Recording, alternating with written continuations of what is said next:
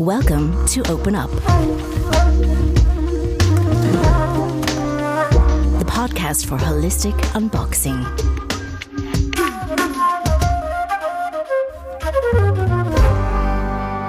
Nina aus Italien quasi, gerade noch äh, Fresh. Fresh von der Autobahn fast. mit köstlichen Pilzen vom Markt ist sie angekommen und wir haben heute Gero bei uns, Hallo Gero. Hallo, ihr zwei. der gerade mal wieder durch Zürich durchgeflogen ist, quasi, ähm, um hier zu arbeiten und äh, sich noch kurz Zeit genommen hat für uns, was wir total toll finden, weil wir jetzt nicht so damit gerechnet haben, dass wir dich so schnell zu uns bewegen können. Ich Aber möchte um, hier noch schnell etwas zu diesem Geräusch sagen, falls sich da jemand fragt. Gero hat einen Hund, also wir haben wieder meinen Hund als Gast. was ist das Und für eine hat sich jetzt gerade gekratzt, also das war Ja. der Hund so. Er Einfach, dass es geklärt ist. So. Und es ist Das bisher ist der ein größte. Catahoula. Catahoula, Ein ja. Catahoula, ja. Ein Louisiana Catahoula Leopard Dog. ja. Es ist, ist bisher wirklich der sehr größte. schön. Wir hatten ja, noch nicht so einen der großen. größte. Nee. Und aber der friedlichste, das muss man sagen. In der Größe liegt auch die Ruhe offensichtlich. Ist kein ganz. Meinst du? Wie, Ach so, sorry. Wie soll ich das verstehen? Entschuldigung. Ich glaube, Das es kommt liegt ja weniger immer- an der Größe, mehr an seinem entspannten Almleben. Ja? Ja. Almleben, genau. Almleben. Almleben. Gutes Stichwort. Gutes oder? Steigen Stichwort. wir doch gleich da. Wir haben also Gero nochmal. Gero, du hast ein, sag mal deinen vollen Namen, weil ich glaube, ein Teil ist äh, im Laufe deines Lebens dazugekommen, oder nicht? Nee, das ist, äh, den habe ich mal so gehabt. Gero Ja? Pulsinger. Ja. Ja, aber du hast, äh, ähm, dazwischen ist da auch noch was, oder nicht? Das Karuna. Karuna, genau. Ja, das kommt aus äh, dem NUAT heraus, dadurch, dass ich als Körpertherapeut unterwegs bin Mhm. und NUAT-Therapien anbiete, hat mir mal ein Lehrer den Zusatznamen Karuna gegeben. Ah, okay, gut, siehst du? Was bedeutet Karuna? Hat das eine Bedeutung? Nehme Ja, im Sanskrit ist Karuna eine der vier Qualitäten der Liebe. Ah, Und Karuna bedeutet Mitgefühl. Mhm. ah, okay, schön. Ja, sehr schön. Also Gero ist Österreicher gebürtig Richtig? und du lebst auf einer Alm, wenn du mal äh, quasi zur Ruhe kommst. Wenn ich Freizeit habe, Wenn ja. du Freizeit hast, genau. Und sonst bist du eigentlich recht fix unterwegs. Das ist richtig. Eben Ja. mit deinen Skills, die du erlernt hast, nämlich das ist die Thai-Nord-Massage. Genau, richtig, ja. Ja, gehen wir erstmal darauf ein, denn du hast ja auch noch andere Qualitäten, wie, das wusste ich übrigens vorher nicht, das habe ich jetzt erst so kurz mit, kurz vor dem Podcast eigentlich mir selber angelesen. Du bist auch Koch und Fermentist. Richtig? Ja, Ja. ganz genau, ganz genau. Fühlt sich an wie in einem früheren Leben, dass ich mal Koch gelernt habe. Mhm. Ich habe äh, nach der Lehre aber nie richtig als Koch gearbeitet, also nicht im klassischen Sinn. Ich habe sehr böhmische Küche gelernt, mit äh, ganz viel Butter, mit ganz viel Mehl, mit dicken Soßen, sehr viel Fleisch.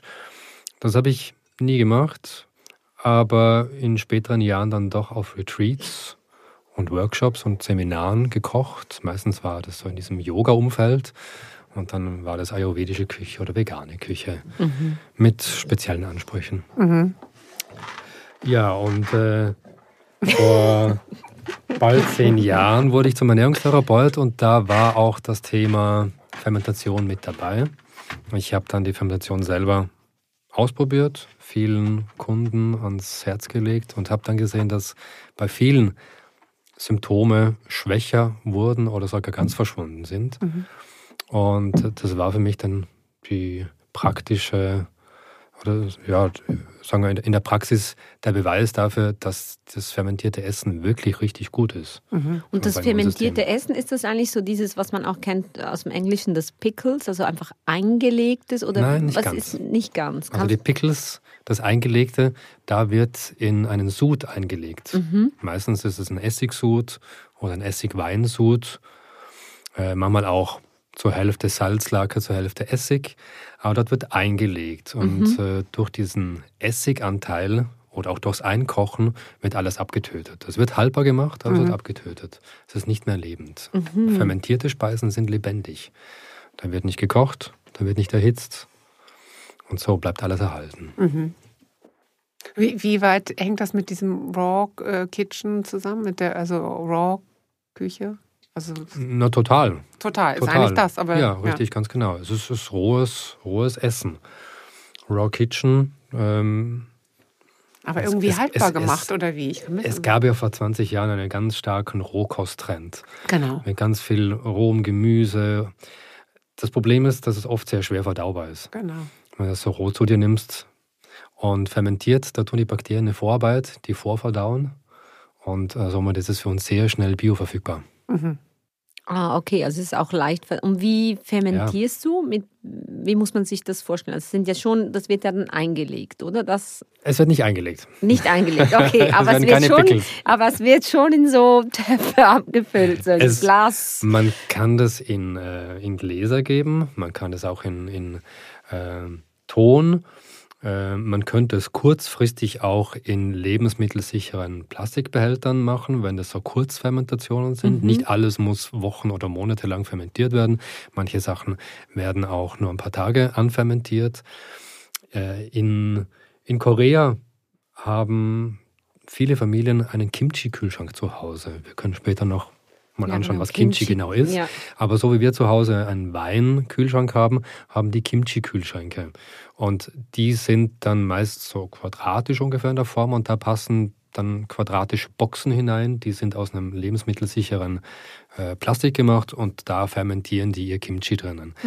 Bei uns ähm, würde ich sagen, ist es sehr, sehr traditionell, dass man Tontöpfe nimmt und der Einfachheit halber hat man später dann auf Glas umgestellt. Das sind diese Gläser mit den Bügelverschlüssen, äh, mit dem dicken Gummi drin.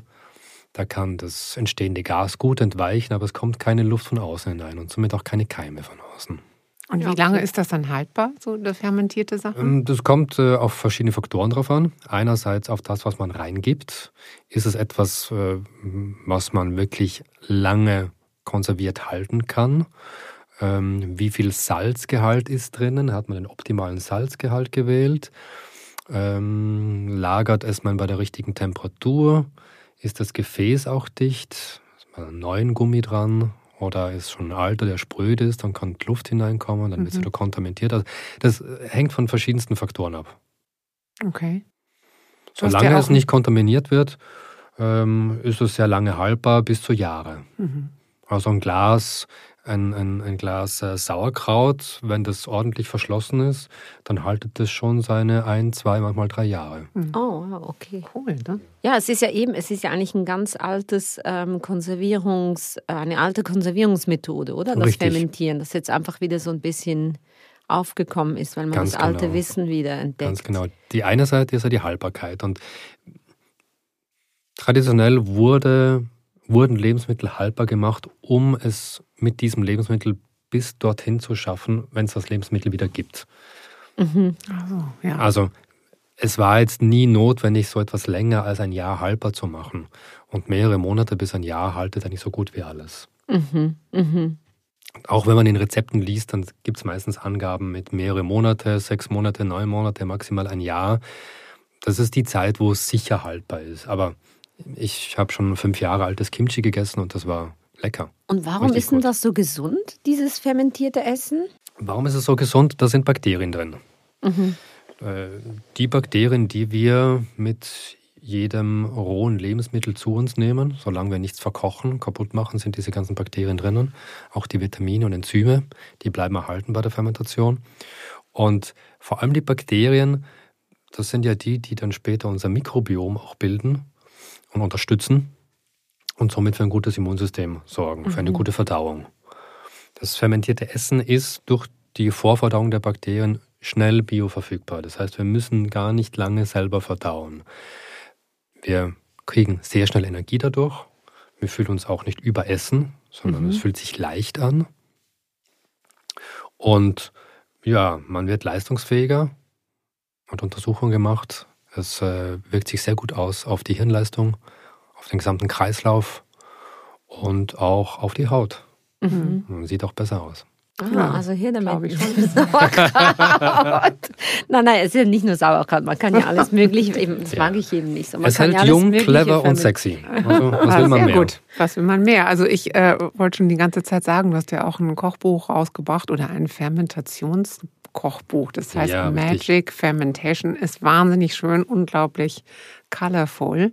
Und äh, da kann man das eigentlich alles nachlesen, wie das Richtig, zu tun ist. Und Ganz genau, ja. Man darf es auch ich- Mhm. Kochbuch nennen, denn es sind nicht nur Fermentationsrezepte drinnen, sondern auch, was macht man dann, wenn man etwas äh, fermentiert hat. Im Prinzip kann man ja alles fermentieren. Man Mhm. kann wirklich alles fermentieren. Die Frage ist, schmeckt es danach auch? Mhm. Fermentieren selber, dieser Prozess der Fermentation, das kann man mit jedem Lebensmittel machen. Aber nicht alle schmecken dann wirklich gut und manche sind dann halt so eine Art Beilage und dann fragt man sich oft, wo nehme ich das jetzt als Beilage dazu? Deswegen haben äh, ich und mein Co-Autor uns auch verschiedenste Menürezepte überlegt, wie man dann die fermentierten Lebensmittel in ein ganzes Abendessen oder Mittagessen einbauen kann. Wir probieren Es wird mal. also auch gekocht Ja. und nicht nur Wein fermentiert. ist ja auch fermentiert. Richtig, ja, ganz genau. Kann man auch ein Glas Wein dazu trinken. Ja, ganz genau. Wein ist Es fermentiert. ging jetzt hier ist gerade um gute Haut und Ausstrahlung. und da ja, na, Wein. also Rotwein ist ja auch gut für Haut. Ja, also Bier, ah ja? ja. Bier, Bier ist fermentiert, Essig ist Ja. fermentiert und äh, das, ich kann mich erinnern, also mir wurden als Kind regelmäßig mit Bier und mit Essig die Haare gewaschen. Hm. Und Das ist schon sehr gut. Ja. ja, das stimmt. Für den extra Glanz, genau. Stimmt. Ist Ja, durch diese ganze Globalisierung haben wir uns so ja, viel kaputt schon, oder? Ja. Ja, eben. Ja. Siehst du, laut, lauter leckere Sachen. Die meisten, die meisten Getränke und Speisen, die ihr kennt, gehen irgendwo bei der Herstellung einen Fermentationsprozess durch. Ja. Mhm. Ja. Aber ich finde es eben eigentlich, wenn du Tee, dir mal überlegst, so Kaffee, diese ganze, Kakao. Ja, Das sind alles fermentierte Produkte. Kaffee auch, das wusste ich nicht. Brot, ja, aber Sauerteigbrot, ja. ja. doch. Kaffee, das wusste ich dass es fermentiert ist. Mhm. Siehst du? Also ich Joghurt, möchte trotzdem noch Ah, mal. Joghurt, ja. Hallo. Also, ja, wir keinen lassen Fall. dich aussprechen. Ich, ich, ich krieg vor allem gleich Hunger. Also, okay. Nein, was ich sagen wollte, ist, dass durch diese Globalisierung, dass alles immer zu jeder Zeit verfügbar ist, ist Ja. so, äh, ich finde es so gut, wieder auf sowas zurückzukommen, weil du vorhin gesagt hast, es bleibt für ein Jahr haltbar. Mhm. Auch so ist es jederzeit verfügbar. Ja, eben. Also ich meine, es wir, schmeckt wir natürlich ein bisschen anders als das rohe Gemüse oder das rohe Obst, das ist schon klar. Mhm. Aber man hat die, die Properties, die guten. Äh, richtig, ganz genau, die Inhaltsstoffe hat Ja. man. Die kann man über mehrere Monate hinweg transportieren. Ja. Mhm. Denn früher hat man das, glaube ich, viel mehr auch so gemacht. Überleg mal, weil du ja eben einfach gar nicht immer alles zur Verfügung hast. Also hast du quasi das von der Ernte. Klar, für den Winter. Ja. Und man hat ja alles Mögliche eingemacht, auch Beeren oder so. Das Ja, ich weiß noch, wir hatten Sauerkirschen und so, die wurden dann entkernt und dann wurde das, es war eine furchtbare Sauerei. Meine Mutter hat es eigentlich immer gehasst, weil irgendwie überall äh, diese Kirschflecken waren. Aber man hat das gemacht und dann hatte man die ganz, das ganze Jahr über äh, Sauerkirschen. Ja. Es wird auch weltweit immer noch sehr viel gemacht. Nur bei uns in der zivilisierten westlichen Welt geht man halt in den Supermarkt. Eben. Mhm. Wie bist du denn äh, auf das Fermentieren gekommen? War das vielleicht eben bei einer Reise? Also wenn du oder Es war im Zuge der Ausbildung zum Ernährungstherapeuten, da kam das Thema auf. Und ähm, ich habe das dann sehr spannend gefunden, habe selber ausprobiert, fand es lecker, habe das in die Ernährungspläne meiner Kunden mit eingebaut und gesehen, dass das sehr, sehr positive Effekte hat bei denen. Also bei ganz unterschiedlichen Krankheitssymptomen haben die Verbesserung oder Linderung oder sogar wirklich die Beseitigung dieser Symptome nach ähm, Wochen bis Monaten erreichen können. also sind das vor allem auch so entzündliche Prozesse, Ja, die dann richtig, ganz genau, ja. Hast du zuerst ge gedacht, ich möchte Koch werden und dann durch die Ernährung äh, diesen Therapiezweig in deinem Leben entdeckt? Oder Mhm. Hast du Koch gelernt, weil du gesagt hast, ich möchte mit Ernährung therapieren? Ich glaube, ich habe mir gar nichts dabei gedacht, dass ich Koch werde. Koch Aber du hast, du hast einfach. Du ich hast war sehr jung und ich habe irgendwas gemacht, gewählt. genau. Ja, Und äh, also war ja mein zweiter Beruf. Das erste, was ich gelernt habe, war Augenoptiker. okay. Und da habe ich eine dreijährige Lehre gemacht, nachdem ich von der Schule abgegangen bin. Habe dann aber auch direkt nach der Lehre entschlossen, ich mache noch was dazu und bin dann in die Hotellerie gegangen und habe dort den sogenannten Hotel- und Gastronomieassistenten, hieß das, glaube ich, habe ich damals ge- als, als Lehre absolviert. Und da ich ähm, im Hotel gelernt habe und man dann verschiedene Stationen durchgehen muss, das heißt an der Rezeption, im Stockarbeiten, an der Bar, im Restaurant, in der Küche, äh, bin ich die meisten Stationen sehr schnell und zügig durchgelaufen, denn an der Rezeption gab es nicht mehr viel zu erlernen für mich. Ich hatte davor schon eine dreijährige, dreijährige Ausbildung, also mit administrativen Arbeiten kam ich schnell klar. Und ähm, ich habe äh, auch in frühen Jahren angefangen, schon nebenher an der Bar und in der Disco zu arbeiten. Also in der Bar im Hotel hatte ich auch nicht wirklich was zu lernen. Im Gegenteil, ich habe meinem Ausbildner beigebracht, wie man Cocktails macht. Mhm und ähm, hatte auch schon mal die ein oder andere Hochzeit mitgecatert. Von dem her war ich im Service auch schon gut genug und konnte am meisten in der Küche lernen. Mhm. So, und dort okay. haben sie mich die Zeit, äh, längste Zeit drin gelassen. Und so wurde ich eigentlich eher zum Koch als zum äh, Hotelassistenten. Ja, und wie gesagt, ich habe es dann aber nach der Lehre auch nicht weiter verfolgt, sondern nur nebenher. Ich habe für meine Freunde und Bekannten immer gekocht und schon früh hieß es, schreib doch mal ein Kochbuch, weil deine Rezeptideen sind einfach sehr lecker. Mhm. Ich schöpfe da sehr viel aus der Erfahrung meiner Mutter, meiner Großmutter. Äh, das ist böhmische Küche. Mhm. Gute Hausmannskost und ich war da als Kind schon in der Küche und, und durfte mithelfen. Und äh, habe es immer geliebt, meine Freunde und Bekannten zu verwöhnen mit gutem Essen. Ich esse selber sehr gerne gut und verwöhne auch gerne andere Menschen damit. Und diese Gastgeberqualität, die hat sich dann so eigentlich immer durch mein Leben durchgezogen, bei allem, was ich gemacht habe.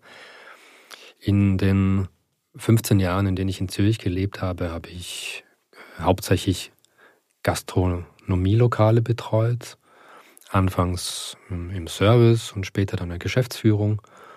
Und nebenher war mein zweites Steckenpferd immer Sport, Training, Massagen, Wellness, Therapie. Mhm. Und ich habe mich da die ganze Zeit von einer Ausbildung zur nächsten Ausbildung geangelt. Ich mhm. war extrem neugierig. Ich wollte ja. ganz viel für mich aufsaugen. Ja. ja, ganz genau. Und wenn man über den Körper spricht, da gehört natürlich Ernährung dazu. Sich damit mhm. auseinanderzusetzen ist wichtig, sich äh, sportlich äh, und im ganzen Dehn- und Wellnessbereich sich auseinanderzusetzen ist auch wichtig, damit man so einen ganzheitlichen, ganzheitlichen Approach bekommt, was dann überhaupt alles möglich ist mit dem Körper. Mhm. mhm. Und eben, du machst ja auch diese Nuat-Massagen. Ja, ganz genau. Sind ja, Frede hat ja mal das ausprobiert, oder? Mhm. Das hast du mir erzählt. Mhm. Ähm, Magst du ein bisschen erzählen, was so genau das Spezielle an dieser Massage ist? Oder wie bist du überhaupt wie, darauf gekommen? Ja, genau. Ja, also. Wie bin ich darauf gekommen? Mhm. Ähm, Nuat aus dem Sanskrit bedeutet heilende Berührung, mhm. der Healing Touch. Von vielen wird Nuat auch als passives Yoga bezeichnet. Mhm. Es hat seine Wurzeln in der traditionellen Thai-Massage kommt aus dem Buddhismus raus, hat sehr viele Ähnlichkeiten mit Shiatsu, mit Feldenkreis. Die bedienen sich da alle bei, den gleichen, bei der gleichen Source, bei der gleichen Quelle. Und ich kam ganz banal zur Thai-Massage durch Thai Thailand-Urlaub. Mhm. Habe das mhm. dort genossen. Das waren natürlich dann meistens so diese typischen Touristen-Massagen, äh, die man bekommt. Äh, da gehen kleine Mädchen äh, mit ganz spitzen Fingern ganz tief in den Körper hinein oder mit dem Ellenbogen oder stehen auf einen drauf und das kann ganz schön schmerzhaft sein. Ja, mit dem Ellenbogen, sein. stimmt, das habe ich auch mal erlebt. Es kann sehr schmerzhaft sein und manchmal ist Schmerz auch okay. Manchmal darf es Schmerz geben, um etwas zu lösen. Es muss aber nicht immer schmerzvoll sein. Und die Art und Weise, wie man an den Körper rangeht, mit welcher Geschwindigkeit man äh, in einen Körper hineinsinkt, kann eben schmerzhaft sein oder das Gegenteil. Es kann sanft sein am Anfang und wenn der Körper dann erlaubt einzusinken, ja. dann kann man sehr tief gehen und lösen, ohne dass es schmerzhaft sein muss. Mhm. Ich habe äh, in Bangkok an der Wat Po Schule, im Wat Po Tempel, die haben auch eine Thai-Massage-Schule, habe dort mal Thai-Massage gelernt. Das war dann ganz traditionell mhm. und habe das auch ein paar Jahre weiter verfolgt, nebenberuflich. Habe äh, den einen oder anderen Kunden mal massiert, aber habe das wirklich nur nebenher gemacht. Und dann ging es viele Jahre in Vergessenheit, weil sich mein Leben wieder verändert hat und ich hauptsächlich in der Gastronomie tätig war in Zürich. Und nachdem ich eine Art Burnout hatte mit Mitte 30, was ich später dann reflektierend rausgefunden habe, war es kein Burnout, das war ein Boardout. Ich war einfach ah, gelangweilt ja, am Schluss. Ja, ja, es war nicht so, dass mir das Feuer ausgegangen ist, ich weiß nicht, ob ihr euch mit dem Human Design auskennt. Äh, als Generator geht mir eigentlich nie das Feuer aus. Mhm. Und solange etwas Spaß macht, brennt dieses Feuer. Ja. Und dann mhm. Äh, kann ich sehr viel und sehr lange arbeiten. Ja. Deswegen Aber, ist eigentlich, muss ich mal ganz kurz sagen, dieses äh, Wording Burnout ist eigentlich so schlecht, weil wenn du richtig tief reinguckst, ist es immer die Seele, die eigentlich äh, in voller Flamme dasteht und sagt, hier, Jetzt mach mal. genau. Und wir, ja. also es ist, ja. Es war tatsächlich ein Also einen klassischen, einen klassischen mhm. Open-up-Moment. Um, mhm. ja. Genau. naja, und, und ähm, dann musste ich mal eine Auszeit nehmen und äh, wieder zu mir finden. Und ich habe mich gefragt, was hat mir denn wirklich gut gefallen von all diesen verschiedenen Berufen, die ich gemacht habe. Mhm. Äh, und das waren wirklich sehr viele unterschiedliche, weil ich immer so neugierig war und so gebrannt habe, dass ich 150 Prozent Beschäftigung mindestens brauchte immer. Ja, und da fiel mir die Thai-Massage ein, mhm. dass das wirklich ein super Job war. Mal zwei Stunden auf die Matte runter mit jemandem. Man muss nichts reden. Man kann da in Ruhe arbeiten, eine sehr meditative Arbeit. Und das war genau das, was dann resoniert hat in dem Moment. Nachdem ich ja gelangweilt erschöpft war, habe ich auch Ruhe gesucht und dann klang dieses, ah, Thai-Massage auf die Matte, schöne Musik, ähm, anderen Leuten bei der Entspannung zu helfen und sie dann mit einem Lächeln auf dem Gesicht auf der Matte liegen sehen. Mhm. Da schauen sie nicht mal alle aus wie Engelchen. äh, was gibt's denn Schöneres? Und da kommt auch dieser Caretaker wieder in mir raus. Das ist so eine ganz starke Qualität in mir drin, mich um andere zu kümmern. Äh, und das kann man in der Thai-Massage natürlich ganz wunderbar. Mhm. Ein schönes, mhm. tolles Setting aufbauen, wo die Menschen sich wohlfühlen und sich dann um sie kümmern. Ja, und äh, so habe ich zurückgefunden zur Thai-Massage und habe dann aber beschlossen, dass ich mal komplett neu wieder anfange. Mhm. Ich hatte zwar eine Ausbildung und gesagt, jetzt habe ich so viele Jahre nicht, nicht praktiziert, jetzt fange ich nochmal wie von vorne an und mhm. habe äh, hab einen, äh, einen neuen Basic-Kurs in Griechenland besucht, weil ich auf Umwege auf eine Schule gestoßen bin in Griechenland, die äh, nicht so traditionell unterrichtet, sondern sehr modern, ganzheitlich modern unterrichtet. Und die verschiedenen Einflüsse, die es gibt, in Thailand gibt es einen nördlichen äh, Style und einen südlichen Style, die unterscheiden sich ein bisschen von der Herangehensweise. Äh, die vereinen diese beiden Stile und das Lehrernetzwerk, das die europaweit haben, mittlerweile sogar weit äh, weiter weg, in Mexiko und Japan haben die Locations, äh, dieses Netzwerk äh, lebt von jedem einzelnen Lehrer und jedem einzelnen Studenten, der da kommt. Mhm. Weil es gibt keine hierarchischen Strukturen. Das heißt, Lehrer werden zu Studenten und Studenten werden zu Lehrer. Jeder kann von jedem was lernen. Wenn man achtsam ist, mhm. wenn man versteht zu sehen und zu hören, zu fühlen, dann kann einem jeder was, was lehren. Und äh, diese Schule, die ich da in Griechenland gefunden habe, die hat einen wunderbaren Zugang zu einem ganzheitlichen Approach, der viele andere Stile äh, mit reinnimmt, wie die Osteopathie zum Beispiel, oh, ja. Kraniosakral. Mhm. Und ähm, ist das dieser Zusatz Nord? Was ist dieser Zusatz Nurt in der äh, Thai-Massage? Nurt, Nurt kommt, äh, wie gesagt, Nurt kommt aus dem Sanskrit und bedeutet heilende Berührung. Heilende Berührung, okay. Mhm, das, ganz genau, ja. ganz genau. Und es Eben, gibt so, also nicht nur entspannende, sondern heilende. Das ist richtig, schon ein Unterschied. Richtig, ja. ganz genau. Also das, was äh, Therapeuten machen, wenn sie nur praktizieren, ist die Selbstheilungskraft des anderen zu aktivieren, mhm. zu unterstützen. Mhm. Sein energetisches Arbeiten. Man arbeitet mit den Chakren, mit den Energieleitbahnen mhm. und versucht den Körper ganzheitlich zu verstehen, mit all seinen Strukturen, die er da hat und auch mit all seinen Körpern, die man hat. Mhm. Es gibt den Körper, den man anfassen kann, den strukturellen Körper, aber wir haben auch einen emotionalen Körper wenn man einen mentalen Körper, einen geistigen, einen spirituellen Körper, da findet jeder verschiedene Ausdrucksweisen für die mhm. unterschiedlichen Körper, die wir haben. Und mit all diesen Körpern, die da da sind, kann man arbeiten. Mhm. Also ich meine, Nina hat es ja schon gesagt, ich war ja schon mal bei dir. Ähm, und ich komme auch wieder. Ähm, und ich muss schon sagen, bei mir ist das eine ziemlich äh, tiefe äh, Erfahrung gewesen. Ich glaube, normalerweise ist man ja eine Stunde oder so bei dir. Ich war ja den ganzen Vormittag da. Ich, hab, ich war so was von raus aus dieser Welt irgendwie und habe ähm, zwischendrin, glaube ich, geheult auch und so. Also schon irgendwie äh, war das ein, äh, eine äh, tiefe Erfahrung, die ja darin dann geendet hat, dass ich mit äh, ganz hohem Fieber und ich habe eigentlich sehr selten Fieber reagiert habe für genau 24 das stimmt, Stunden. Das war genau ja. in der Nacht danach, oder? Ja. Also gleich unmittelbar. Ja. Das war wirklich, das war wirklich krass, denn ich bin ja nach Hause gegangen und ich war so fertig von der Behandlung und dann habe ich plötzlich Schüttelfrost gekriegt und dann habe ich Fieber gekriegt und dann war das einfach 24 Stunden. ja, und nachher, Fieber ist ja zack, weg. sicherlich sehr Also, reinigend, oder? Nehme ich Das war die. Heilungs, der Heilungsprozess, ne, der da. Ja. Genau, genau. Ja, Fieber ist ein Heilungsprozess. Den sollte man auch durchmachen. Der wird leider von der westlichen Schulmedizin unterdrückt mit fiebersenkenden Mitteln. Mhm.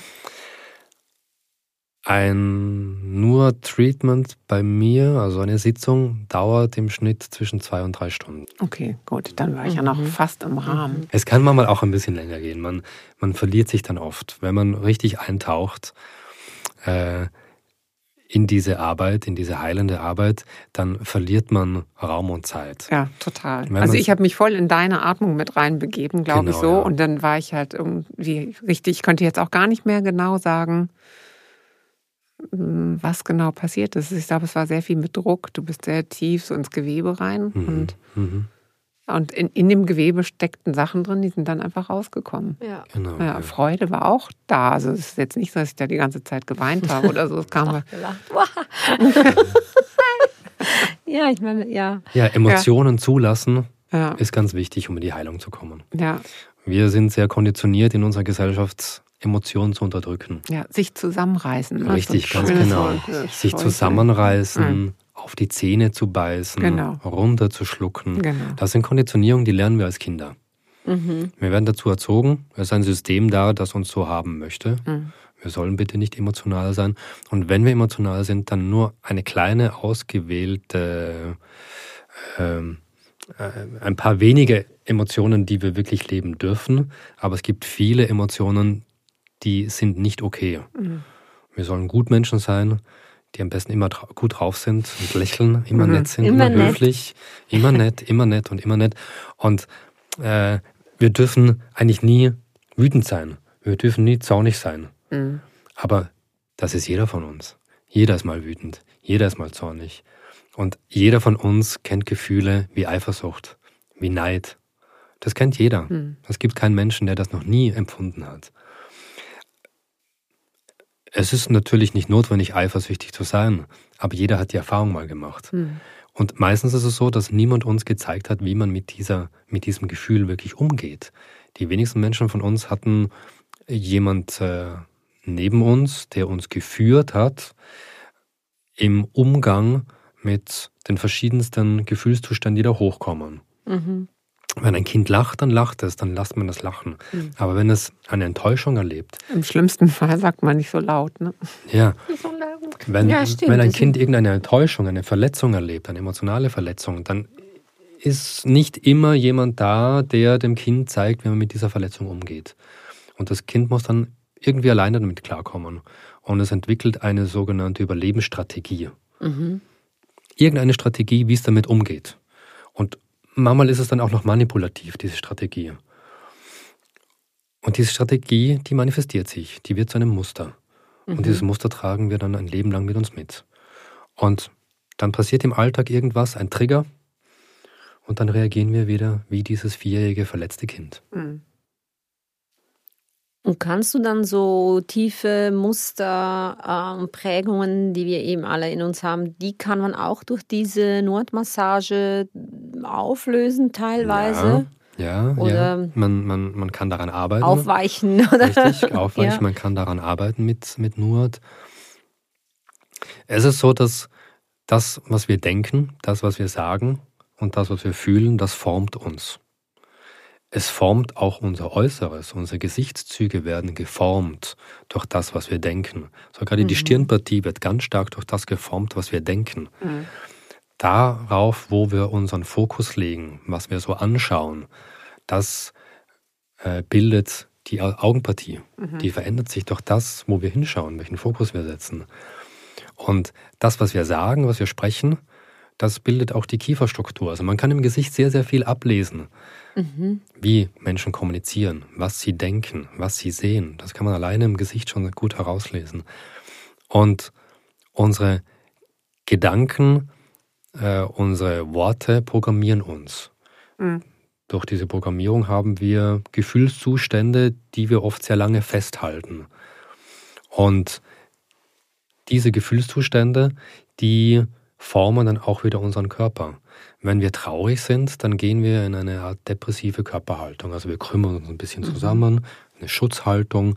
Die, die Schultern kommen ein bisschen nach vorne, nach unten, man krümmt sich ein bisschen zusammen. Wenn man sehr traurig oder verletzt ist, legt man sich hin, geht in eine embryonale Haltung hinein, kauert sich zusammen. Und wenn man sich die Zeit nehmen kann und wirklich in die Tiefe geht und dieses Gefühl zulässt, dann kann man am Schluss auch wieder lachen. Wenn man diese Traurigkeit oder die Verletzung komplett verarbeitet hat, dann kann man danach auch wieder lachen. Und beim Lachen wäre dann gut, sich durchzustrecken, mhm. die Arme hochzureißen, nach hinten zu beugen, also in das Gegenteil dieser vor depressiven Körperhaltung hineinzugehen. Mhm. Aber das machen wir ja meistens gar nicht. Und wir haben auch oft gar nicht die Zeit, in dem Moment, in dem eine Verletzung passiert, diese Verletzung auch leben zu dürfen. Sich mhm. voll hineinzugeben um sie 100% zu spüren und dann auch zu realisieren, woher kommt's. Mhm. Hat der andere mich verletzt? War da was aus der Vergangenheit, ein Trigger eigentlich, der mich verletzt hat? Habe ich mich selber verletzt mit diesem Verhalten? Weil ich habe es ja zugelassen, dass ich in diese Situation hineinkomme. Und diese Analyse, die Reflexion, die Auflösung und dann die Integration dieser Lehr- und Lernprozess, der findet oft gar nicht statt in unserer schnelllebigen Zeit. Und dann tragen wir all diese äh, unbearbeiteten Themen mit uns. Mhm. Ein richtiges mhm. Gefühlschaos und Denkchaos, das wir oft mit uns rumtragen und das formt unsere Körperhaltung. Mhm. Und wenn wir dann mit einer nicht 100% aufgerichteten Körperhaltung durchs Leben gehen, dann gibt es über die Jahre hinweg Abnutzungserscheinungen. Mhm. Mhm.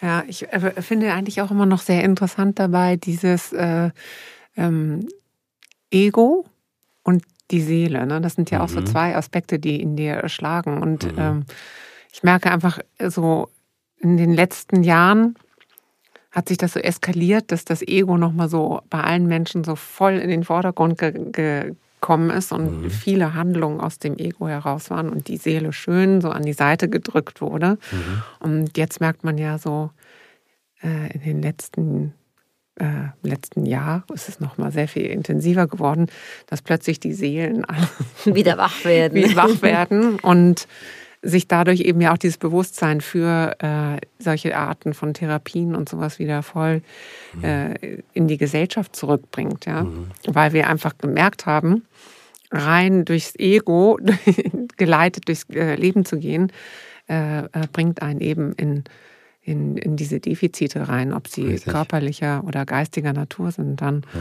Und ähm, du machst ja auch sowas, was sich äh, Soul Responding Therapy nennt. Das, ja. Was ist das genau? Das hat mich so ein bisschen interessiert, weil ich gedacht habe, was genau macht man da? Oder, äh, ja. Also das Soul Responding, äh, die Seele, die antworten darf, das ist eine psychologische Technik, wo man versucht, durch gezielte Fragen und mhm. auch durch, ähm, durch Bewegung das Ego auszuschalten. Mhm. Das Ego hat auf, ich sage jetzt mal, 99 Prozent aller Fragen bereits eine Antwort parat. Die kommt wie aus der Pistole geschossen. Ja. Mhm. Und manchmal gibt es Fragen im Leben, die hat man noch nie gehört. Das ist ein Thema, über das man sich noch nicht auseinandergesetzt hat mit sich selber. Und da hat das Ego dann nicht sofort was parat. Mhm. Da gibt es diese Antwortpause. Und das sind dann genau diese Pausen, wo die Seele Zeit hat, hochzukommen.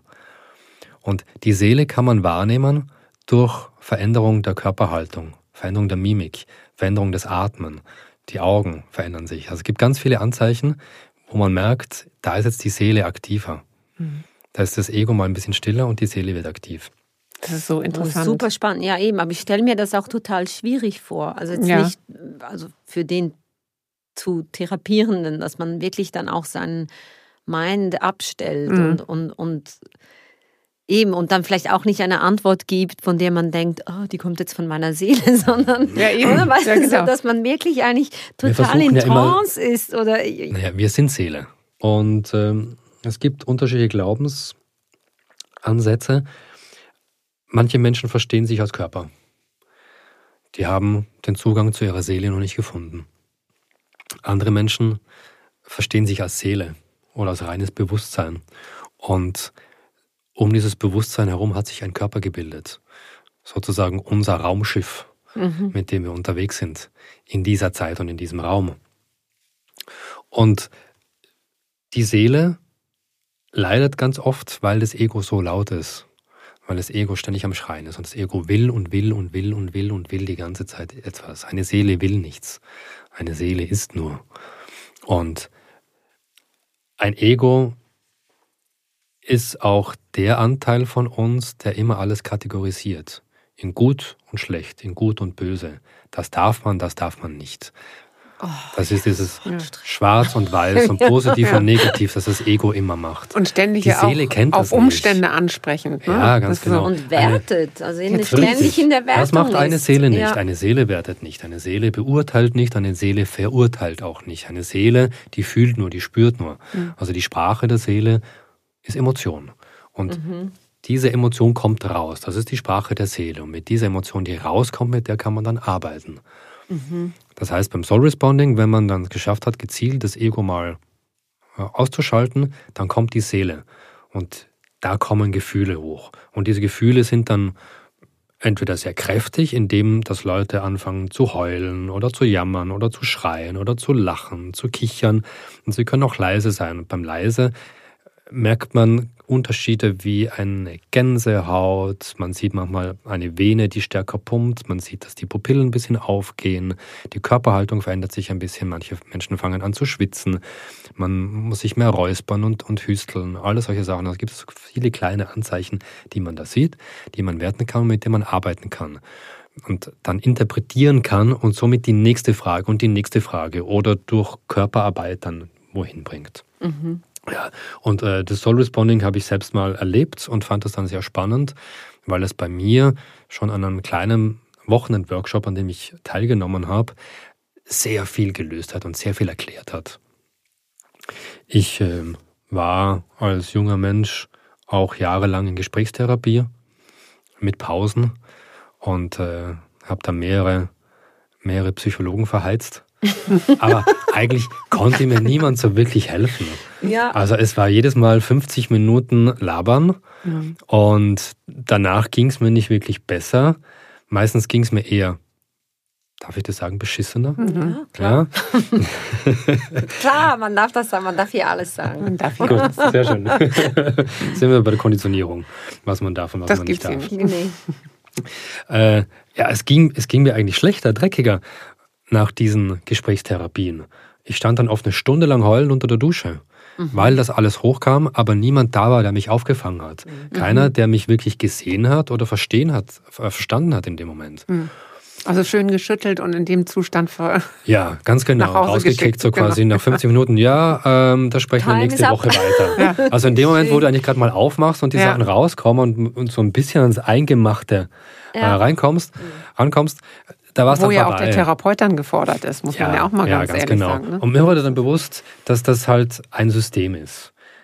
Ob du jetzt zu einem Physiothera Physiotherapeuten gehst, ich möchte nicht alle in den gleichen Topf werfen, aber es gibt System-Physiotherapeuten und es gibt System ähm, die arbeiten auf Kundenbasis. Das sind keine Patienten und das sind auch keine Menschen, die da kommen, sondern das sind einfach Kunden. Das sind Cash-Cows, die da kommen. Weil die machen das ihr Leben lang und da wird in 50 Minuten Takt, manchmal sogar im 30 Minuten Takt, wird da abgearbeitet. Und wenn das man sich findet das so wahrlich an, bei dir nicht statt. ja, wenn man sich das so anschaut, Dreieinhalb Stunden. ja, wenn man sich so anschaut, versteht man natürlich auch, okay, der, der braucht jemanden, der ein Zehner-Abo hat oder der einfach drei Jahre lang jede Woche einmal kommt, weil da hat das einen sicheren Kunden, da hat er ein sich- sicheres Einkommen. Das ist so dieses ähm, allgemein, allgemein äh, bekannte System der Marktwirtschaft, dass man Kunden an sich bindet.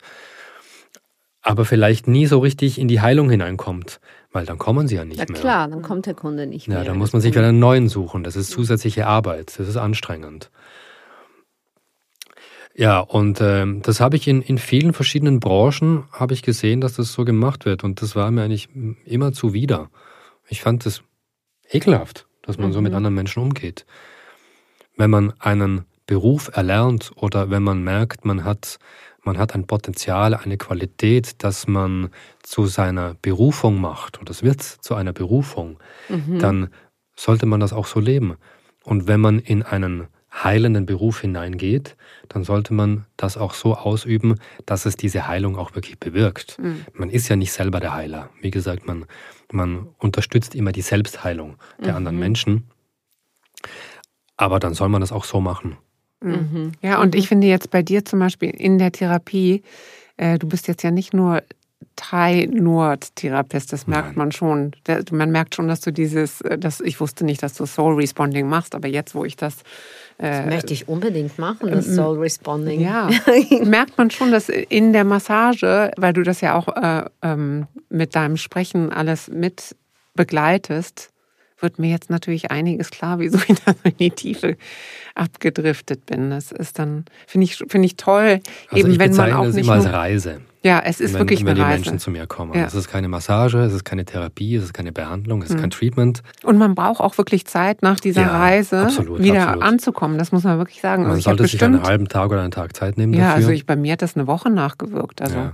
ich habe Die- wirklich eine Woche, habe ich immer. Das wirkt lange nach, das Mhm. wirkt Tage bis Wochen nach und wenn es in die Tiefe geht und da ein Heilungsprozess da ist, dann ist das etwas Dauerhaftes. Mhm. Also das wirkt ein Leben lang nach. Und verändert dein Umfeld auch. Ja, ne? Das ganz ist immer genau. das Schöne ganz wenn genau. Es bringt vieles ins Rollen.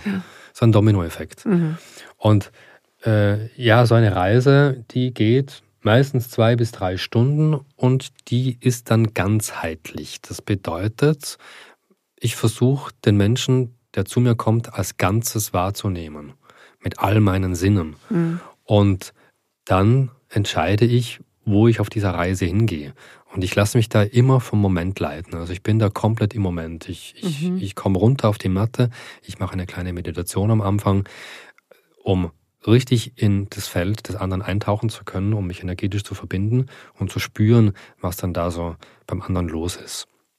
Und äh, dann gibt es verschiedene Techniken, die zum Einsatz kommen. Und bei dem einen Menschen ist diese Reise sehr, sehr ruhig, sehr still. Es gibt manchmal zwei, drei Stunden, in denen ich so gut wie gar nichts sage. Und dann gibt es wieder Reisen, wo ein bisschen mehr gesprochen wird.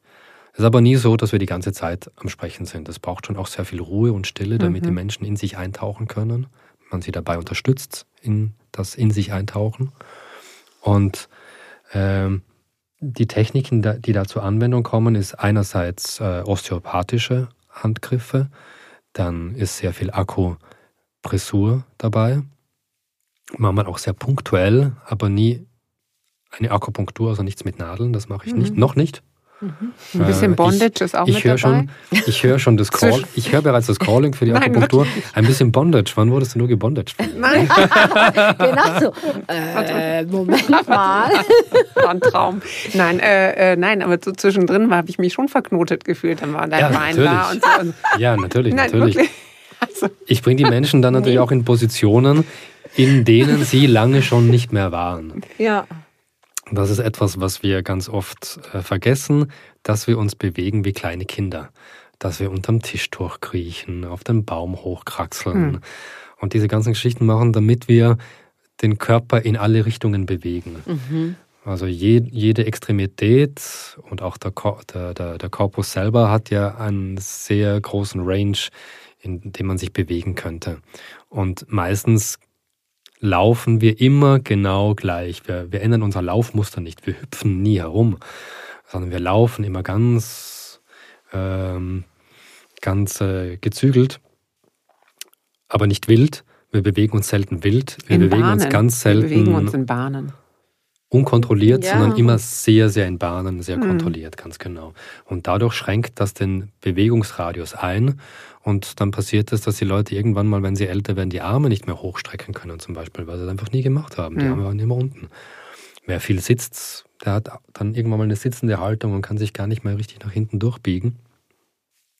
Ja, und ich, ich äh, bringe die Menschen während so einer Reise in Körperpositionen, in denen sie lange schon nicht mehr waren. Mhm, mh. Dadurch wird fasziales Gewebe gedehnt, gestreckt, gelockert.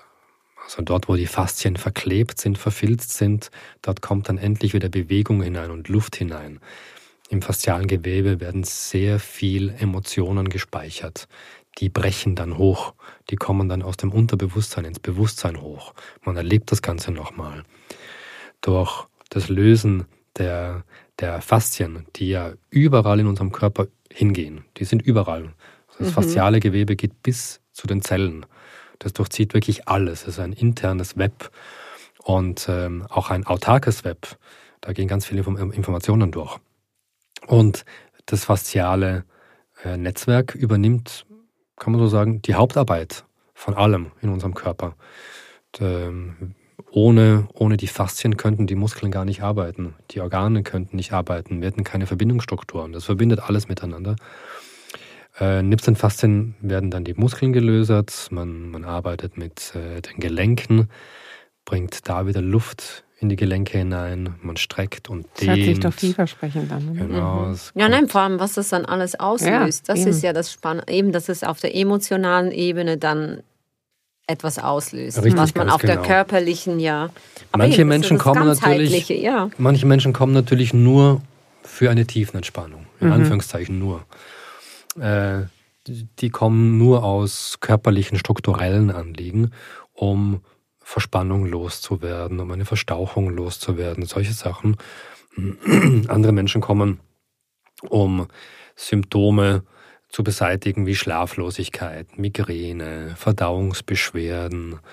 Und wieder andere kommen aufgrund der emotionalen Blockaden, die sie damit lösen können.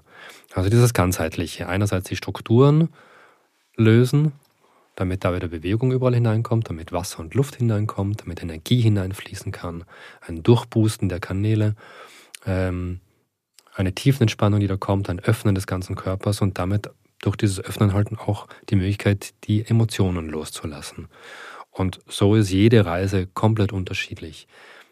Jeder Mensch ist unterschiedlich, jeder hat eine andere Anatomie, das heißt, äh, die Ange Herangehensweise ist dann bei jedem wieder neu und ähm, auch der Tageszustand, wenn jemand öfters kommt, ist immer mhm. unterschiedlich und somit ist dann jede Reise für sich ganz eigenständig. Also mhm. es wiederholt sich nie etwas. Ihr kennt das wahrscheinlich, wenn ihr irgendwo eine schöne Wellnessmassage bekommt, dann äh, habt ihr in der Regel 50-50 rechts und links das gleiche. Also das, was, äh, mhm. äh, was ihr auf dem rechten Bein bekommt, bekommt ihr auch auf dem linken Bein. Äh, nur ja, ist da ja, anders. Doch, ist das, das, ist sehr schön, so eine Wellnessmassage. Wunderbar, wenn man eine, eine tolle Ölmassage bekommt äh, und von oben bis unten massiert wird, ist das toll. Wunderbar. Bei Nurt ist es nicht so. Äh, da wird dort gearbeitet, wo der Körper ruft. Mhm. Mhm. Ich, ich connecte mich mit, äh, mit dem Menschen. Ich spüre dann aufgrund äh, der des energetischen Feedbacks, wo muss ich hin im Körper, wo muss ich arbeiten. Durch verschiedene Übungen merke ich auch strukturell, wo sind Blockaden, dann gehe ich dorthin um, äh, zum Arbeiten. Man versucht einen Ganzkörper, eine Ganzkörperbehandlung zu machen, ähm, aber man geht immer dorthin, wo die Schwerpunkte sind. Mhm. Und eben, also was mich auch interessieren würde, ähm, wissen das für dich als Therapeut, wenn jetzt zum Beispiel jemand kommt, wo du merkst oder wo du spürst, dass da ganz viel Schmerz irgendwo gelagert, mhm. versteckt mhm. ist und Musst du manchmal auch weinen? Also ich meine, ja. kommt schon, ja, oder? Ganz oft. Ja. Ganz oft, ganz oft. Ich bin sehr dankbar, dass ich das machen darf. Ja. Äh, ich bin auch sehr oft sehr berührt, mhm. wenn Menschen richtig aufmachen und zulassen. Da kommen Lebensgeschichten raus, die sehr berührend sind. Mhm. Wir alle haben Verletzungen erlebt und wir können ganz oft connecten mit der Verletzung eines anderen Menschen. Mhm. Denn keiner von uns kann besser trauern. Ja. Keiner von uns ist besser im Verletztsein. Mhm. Es ist ja keine Competition, wenn es um Gefühle geht. Aber auf der Gefühlsebene können wir uns untereinander verstehen. Da können wir in Anführungszeichen auf Augenhöhe miteinander ja. kommunizieren. Mhm. Mhm. Eben, also ich stelle mir das schon auch sehr emotional vor. Ja, es ist. Therapeuten, wenn es eben, weil du ja in diese Nähe gehen musst und es Mhm. eben nicht nur körperlich ist, ist das schon auch. Ja, und weil du auf der Ebene ja ganz viel wahrnimmst bei jemand anders, was einen halt total berührt, was man womöglich gar nicht auch so ausdrücken kann, weißt du? Ich kann dir jetzt erzählen, ich bin traurig, weil ich das und das erfahren habe. Wenn du das auf einer äh, körperlichen, emotionalen Ebene einfach nur spürst bei jemandem, dann äh, glaube ich schon, Aber dass das, das, nochmal man ein ja auch manchmal. Ne? Oder ja. auch mit Menschen, dass man wie irgendwie plötzlich etwas spürt und sagt so, oh. Also man spürt wie den Schmerz von dieser Person, ohne Richtig. dass sie einem irgendwie etwas erzählt hat und, und das berührt einen dann. Und aber wie du auch Genau. sagst, ist ja Das auch ist das eigentlich etwas. Schönes. Ja, das, ja. Das ist das Mitfühlen. Es gibt das Mitgefühl und es gibt das Mitleid. Das Ja. Mitgefühl, sehr gerne. Mitleid, nein. Wir wollen nicht miteinander mitleiden. Einerseits packen wir es dann in unseren eigenen Rucksack hinein und tragen es mit uns rum, wenn wir mitleiden. Wir ähm, nehmen dem anderen dann energetisch auch ein bisschen Leid ab. Das sollten wir gar nicht, weil es ist wichtig, dass wir Menschen unser Leid auch durchleiden, um dann in die Heilung hineinzukommen. Wir tun niemandem einen Gefallen, wenn wir das Leid ihm abnehmen. Wenn wir Mitgefühl sind, dann unter- unterstützen wir den anderen. Und ja, manche Menschen tun sich einfacher mit öffnen und zeigen, auch mit, mit äh, Tränen.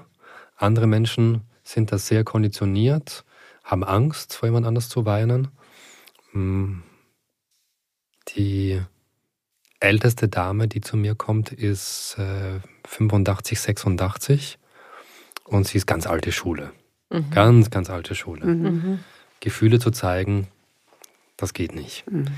Und wenn sie dann bei mir auf der Matte liegt und ich arbeite mit ihr, dann merke ich, wie der Atem sich verändert. Man sieht, wie der Bauch schneller hoch und tief geht. Man merkt, dass sie jetzt gefühlvoller wird, emotionaler wird.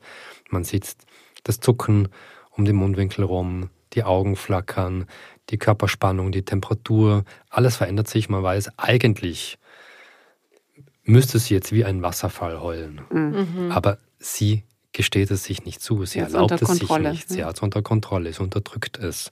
Und dann ist aber diese Energie, die da da ist, die brodelt so stark und mit jeder Berührung, jedes Mal, wenn meine Hand oder mein Körper sie irgendwo berührt, kommt da diese volle Welle rüber. Mhm. Nicht nur bei der Berührung, einfach schon, wenn ich in ihrem Feld drin bin, kommt diese volle Welle rüber. Und ja, bei ihr bin dann ich regelmäßig am Heulen. Ich heule einfach heulst- die Tränen, die sie sich ja. selber nicht erlaubt. Ja, es Ja. ist schön, ja. Ja. Ja. Das kann man, ja. Und dann hast du auch wieder andere Erlebnisse. Ich plaudere jetzt ein bisschen aus, aus dem Nähkästchen raus. Ähm, eine meiner Stationen ist in Tirol, im Gschnitztal am Brenner. Das ist ein kleines Seitental oben, kurz vor der italienischen Grenze. Und äh, ich bin dort regelmäßig und meine Kundschaft dort oben, das sind schon die älteren Semester.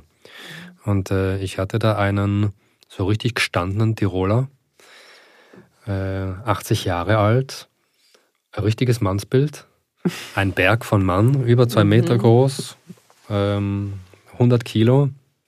Und ja, der hat mir im Vorgespräch erzählt, dass er das letzte Mal geweint hat, als er vier Jahre alt war. Denn sein Vater hat den Kindern nicht erlaubt zu weinen. Das ist Schwäche, die man nicht zeigt. Das war eine sehr strenge Erziehung. Und das hat darin ausgeartet, dass der Vater mal eine Axt nach ihm geworfen hat, um zu verhindern, dass er heult. Das war natürlich ein sehr prägendes Erlebnis. Entsprechend hat der sein Leben lang nie geheult. Der hat eine Todesangst. Ja, Heulen, richtig, ja. ganz genau. Und ähm, Teil der Arbeit auf der Matte ist dann ja, dass man ähm, neben, neben der Akupressur, dem Dehnen, den Strecken, den unterschiedlichen Übungen dann irgendwo auch an einen Punkt rankommt, wo man mal eine Frage stellt. Also mir tauchen dann immer Fragen oder Bilder auf, während ich mit jemandem arbeite und mitunter stelle ich diese Frage dann. Und diese Fragen können dann ein Trigger sein, ein emotionaler Trigger, eben an die Seele ran. Und da kann es dann passieren, dass die Menschen aufbrechen. Und bei ihm war das auch der Fall. Da sind dann die Schleusen aufgegangen. Und nachdem er 80 Jahre lang nicht geheult hat, war das über eine halbe Stunde lang ein Ich sehr, sehr, heulen, sehr das intensives, ja. sehr intensives Heulen. Mhm. Und da kann man dann nicht anders als auch mitheulen. Ja. Das, das, das geht einfach nicht. Das Mhm. ist so stark, so intensiv, was da rauskommt. Und äh, ich habe jetzt die Gänsehaut. Gänsehaut, ja, eben, gerade alles auf. Es ist sehr, sehr berührend und dadurch auch eine wunderschöne Arbeit. Es ist eine sehr intime Arbeit. Die Menschen erzählen einem ähm, in, Intimstes, das sie vielleicht selbst ihrem Partner noch nie erzählt haben. Mhm. Aber ich muss nochmal zu dem Heulen zurück. Ja, also Ja. ich bin ja eher so eine Heulsuse. Ich kann ja sofort Mhm. anfangen zu heulen. Nee, ich eben nicht. Bei mir, Nicht? ich muss mal zum Geo gehen. Kann ich auch mal ein bisschen Und dann heulen. stelle ich mir einfach vor, weißt du, wie häufig ich diese Trigger habe, wo ich sage, so. Und wenn ich das jetzt immer unterdrücken würde, ich verstehe gar nicht, wie Leute so äh, durchs Leben gehen können und so alt werden können, dass die das nie loslassen. So Also diese mich Tränen. triggert ja Musik komischerweise, Mhm. oder komischerweise, kann- nicht komisch. Aber einfach bei mir ist es oft, dass ich dann, wenn ich Musik höre, bestimmte Stücke, also die müssen jetzt auch gar nicht an Erinnerungen verbunden sein, aber es ist einfach ein Stück, das mich berührt, dann kann ich weinen. Ja, also Dann du ist so kannst wie- weinen. Ja, aber jetzt manchmal würde ich gern ein bisschen mehr weinen. können. Also ich bin, ich habe auch bin mit drei Schwestern aufgewachsen. Manchmal musste ich eben auch weinen können. Das war dann Aufmerksamkeit zu haben. Ja, siehst du, nein, ich habe nur eine Schwester, einfach- muss ich das ist so gemein. Bei der Musik Ja. ist es dann ja die Schwingung, die was in dir auslöst, die Frequenz. Ah, ja. Mhm. Ja. Da gibt es ja dieses äh, Sounding, nennt man das. Ähm, äh, also wenn man, wenn man chantet oder wenn man das Om singt, das erzeugt ja Schwingung im Körper, eine Frequenz. Und die kann Heilung auslösen. Die berührt uns oft sehr tief. Das Sounden. Ja, das ist. Äh, Das ist so ja. unter und auch eben Hast du ist schon mal so- nicht bewusst. Das ist dann einfach so. Ich habe mal sowas, äh, so ein Soundbed gemacht. Hast du das schon mal probiert? Das müsstest du mal probieren, wenn du mal so richtig heulen willst. Dass du dich Kennst du das, Gero? Ja, so Das Klang, ist- Klangreisen. Boah, das ist echt krass. Das ist so ein Bett. Das ist ja, glaube ich, aus Holz und darunter ist wie eine Diesen- Harfe. Ja, das ne? ist ein Monochord, nennt sich das. Ja. Das ist ein Und dann Monochord. liegst du auf diesem Bett und dann fängt der Therapeut an, diese Harfe unter dir zu spielen. Das ist Mhm. wirklich. Ja, Äh, das ist echt- Genau. Mal. Ja, Beim Monochord ist es so, die sind dann in der Regel in, auf einen Ton gestimmt und die unterschiedlichen Töne sprechen die unterschiedlichen Chakren im Körper an. ja. Bedeutet, wenn man weiß, mit welchem Chakra im Körper man arbeiten möchte, dann nimmt man gezielt genau diesen einen Ton und geht mit diesem Ton auf Reise. Mhm. Also es ist so nachher umhüllt dich das so total, weil Ja. das ja, also du hast so, du bist wie Sound. So. Richtig. Das ist echt Ja. cool, ja. Und Ich Teil der Arbeit ist dann halt äh, bei mir ganz stark, dass man auch mit der Musik arbeitet. Das ist mir sehr wichtig. Die Musik kann sehr, sehr heilend wirken. Und wenn man im Vorgespräch hört, welche Symptome die Menschen mit sich rumtragen, wo am Körper etwas manifestiert als Schmerz, dann kann man diese Region, dieses Gelenk, dieses Organ dann entsprechend einem Chakra zuweisen. Und dann wird mit verschiedenen Übungen die Energie dort reingeschickt in dieses Chakra, um es ganz vereinfacht auszudrücken. Mhm. Und so kommt dann die Heilung wieder in Gang. Mhm.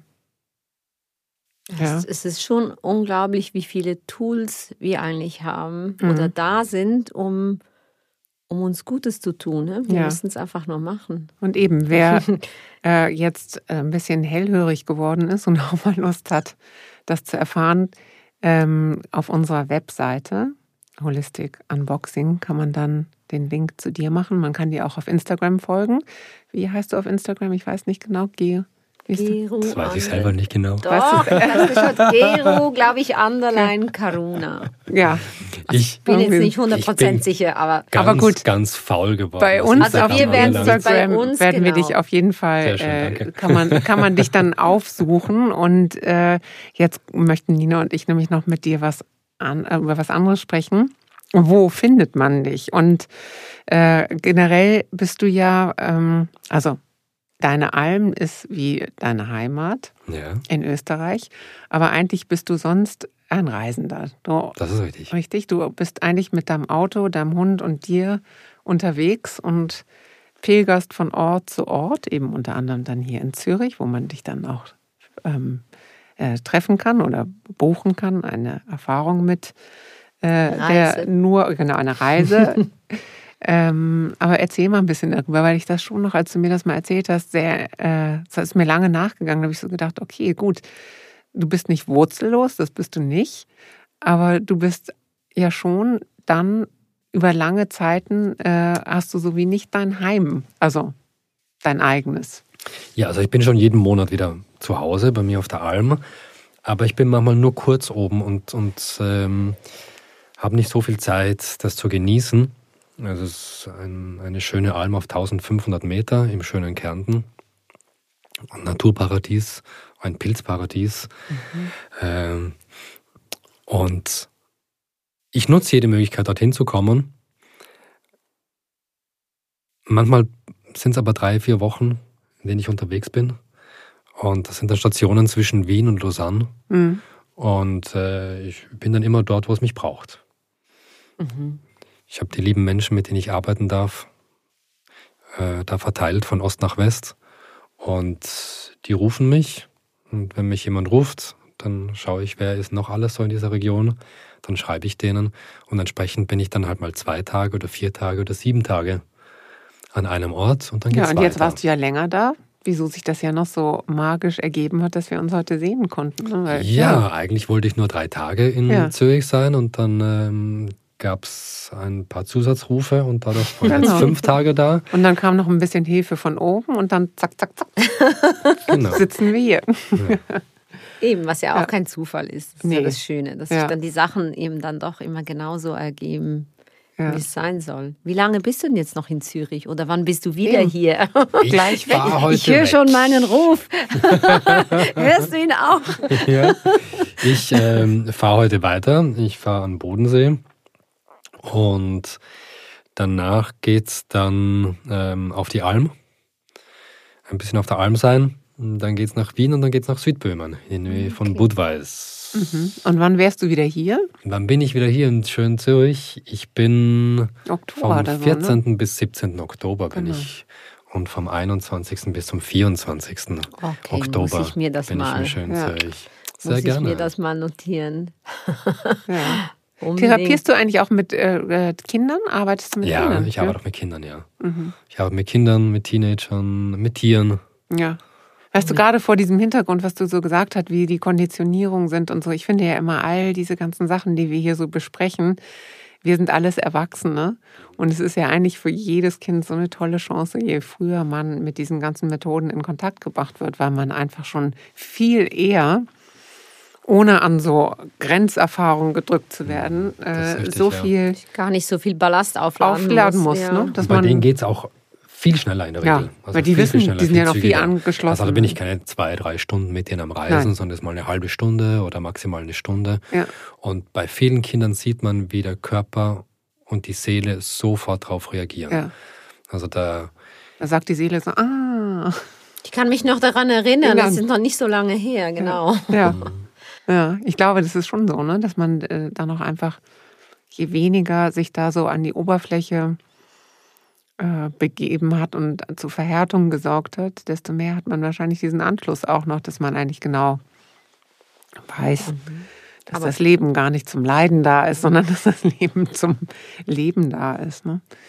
Aber eben, ich glaube jetzt, äh, wenn wir von den Kindern reden und das, was du erwähnt hast mit der Bewegung, dass man sich nicht mehr bewegt, also muss man die Kinder jetzt wirklich auch ermutigen, sich mehr zu bewegen, weil wir haben ja, ja noch alle draußen gespielt, sind geklettert, runtergefahren. Und heute sieht man schon die Kinder, dass sie schon viel eher zu Hause sind und mit den ganzen ja. digitalen Geräten. Ja, und wenn sie, zu Hause, wenn sie nicht zu Hause sind, sind sie mit dem Handy unterwegs und gucken die ganze Zeit nach unten und genau, haben schon ja. diese Körperhaltung. Das ist Genau. Ich habe jetzt gerade vorhin eine Stunde lang genau die gegenteilige Bewegung gemacht. Nicht runter aufs Handy schauen, sondern ich habe hochgeschaut eine Stunde lang ähm, ich war mit meinem Hund spazieren und bin dann in der Nähe von der Bäckeranlage. Ah, schön. Ich glaube, mhm. an der Feldstraße, ja, an der Feldstraße gibt es so ein, ein kleines Fußballfeld. Und das ist umringt von 20, 30 Bäumen. Und davon sind ungefähr die Hälfte Kornellkirschen. Und die, die auf der Seite stehen, wo sie den ganzen Tag Sonne abkriegen, die sind schon sehr reif und da sind die meisten bereits am Boden gefallen.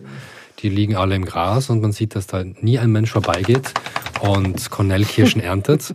Und die auf der anderen Seite des Felds stehen, die Bäume, die werden den halben Tag durch ein Bürogebäude beschattet. Da sind die Cornellkirschen noch ganz fest und äh, noch nicht ganz reif.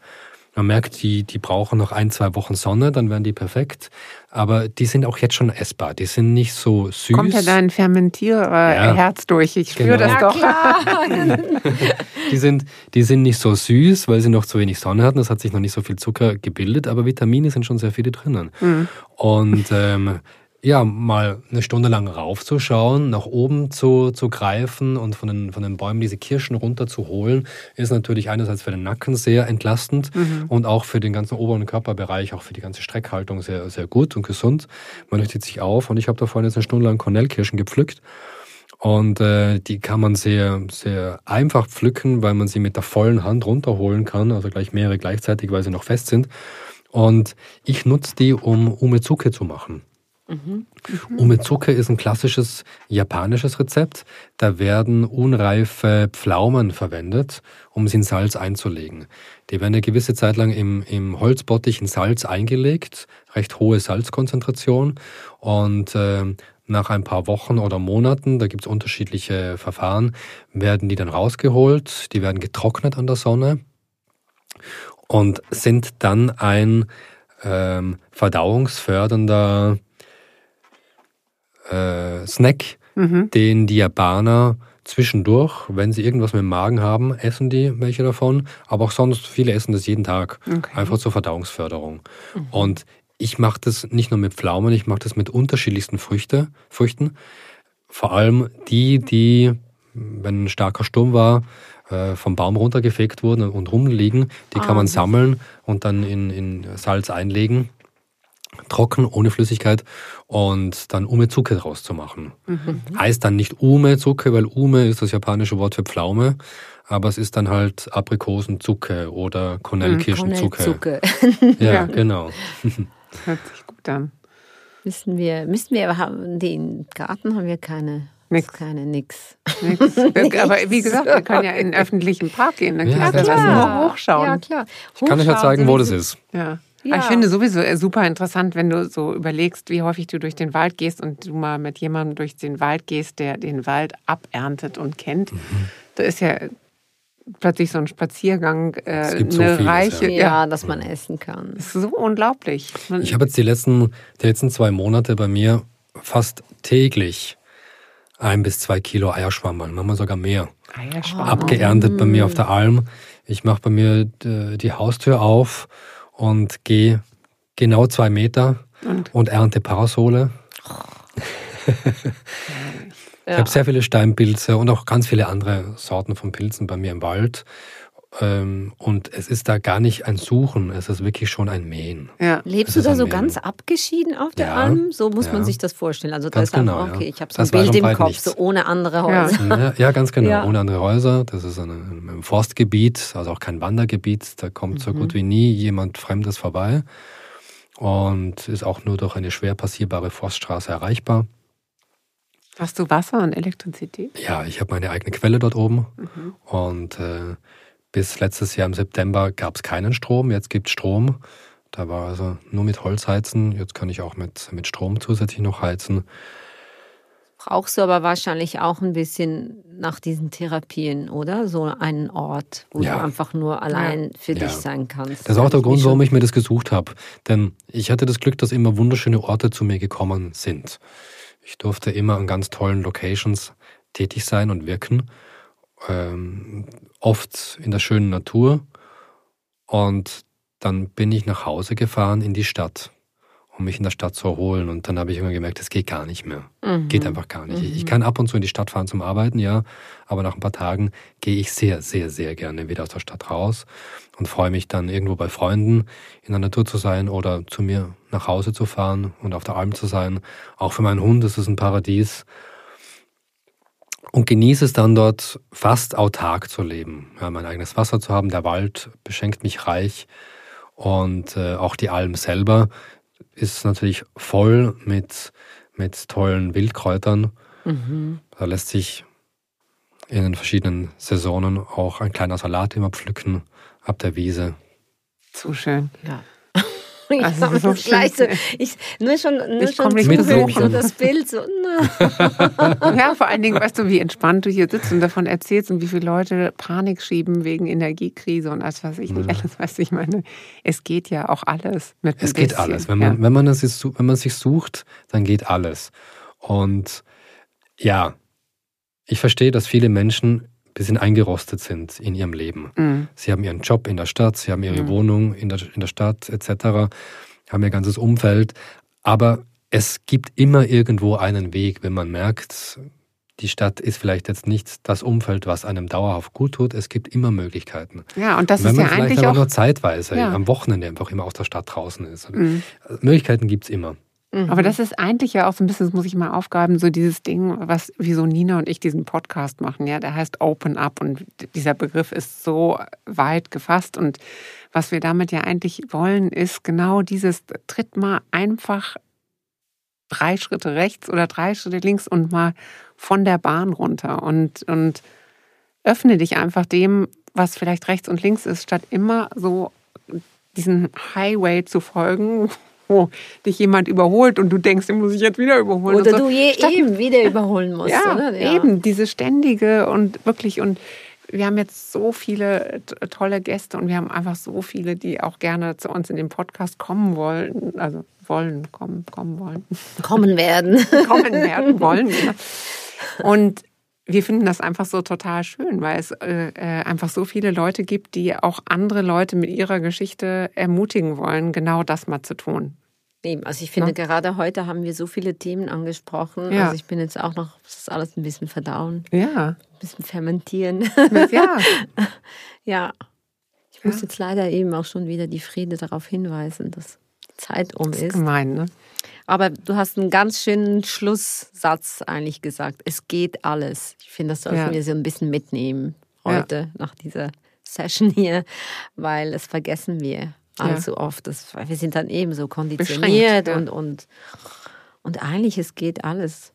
Wir können alles, wenn wir es wollen, alles. wenn wir es zulassen. Und das Leben ist Überfluss. Ja. Hm. Ja. Wir müssen nur mitschwimmen. Danke für den Reminder. Ja. Und danke, dass du hier warst. Ich danke euch.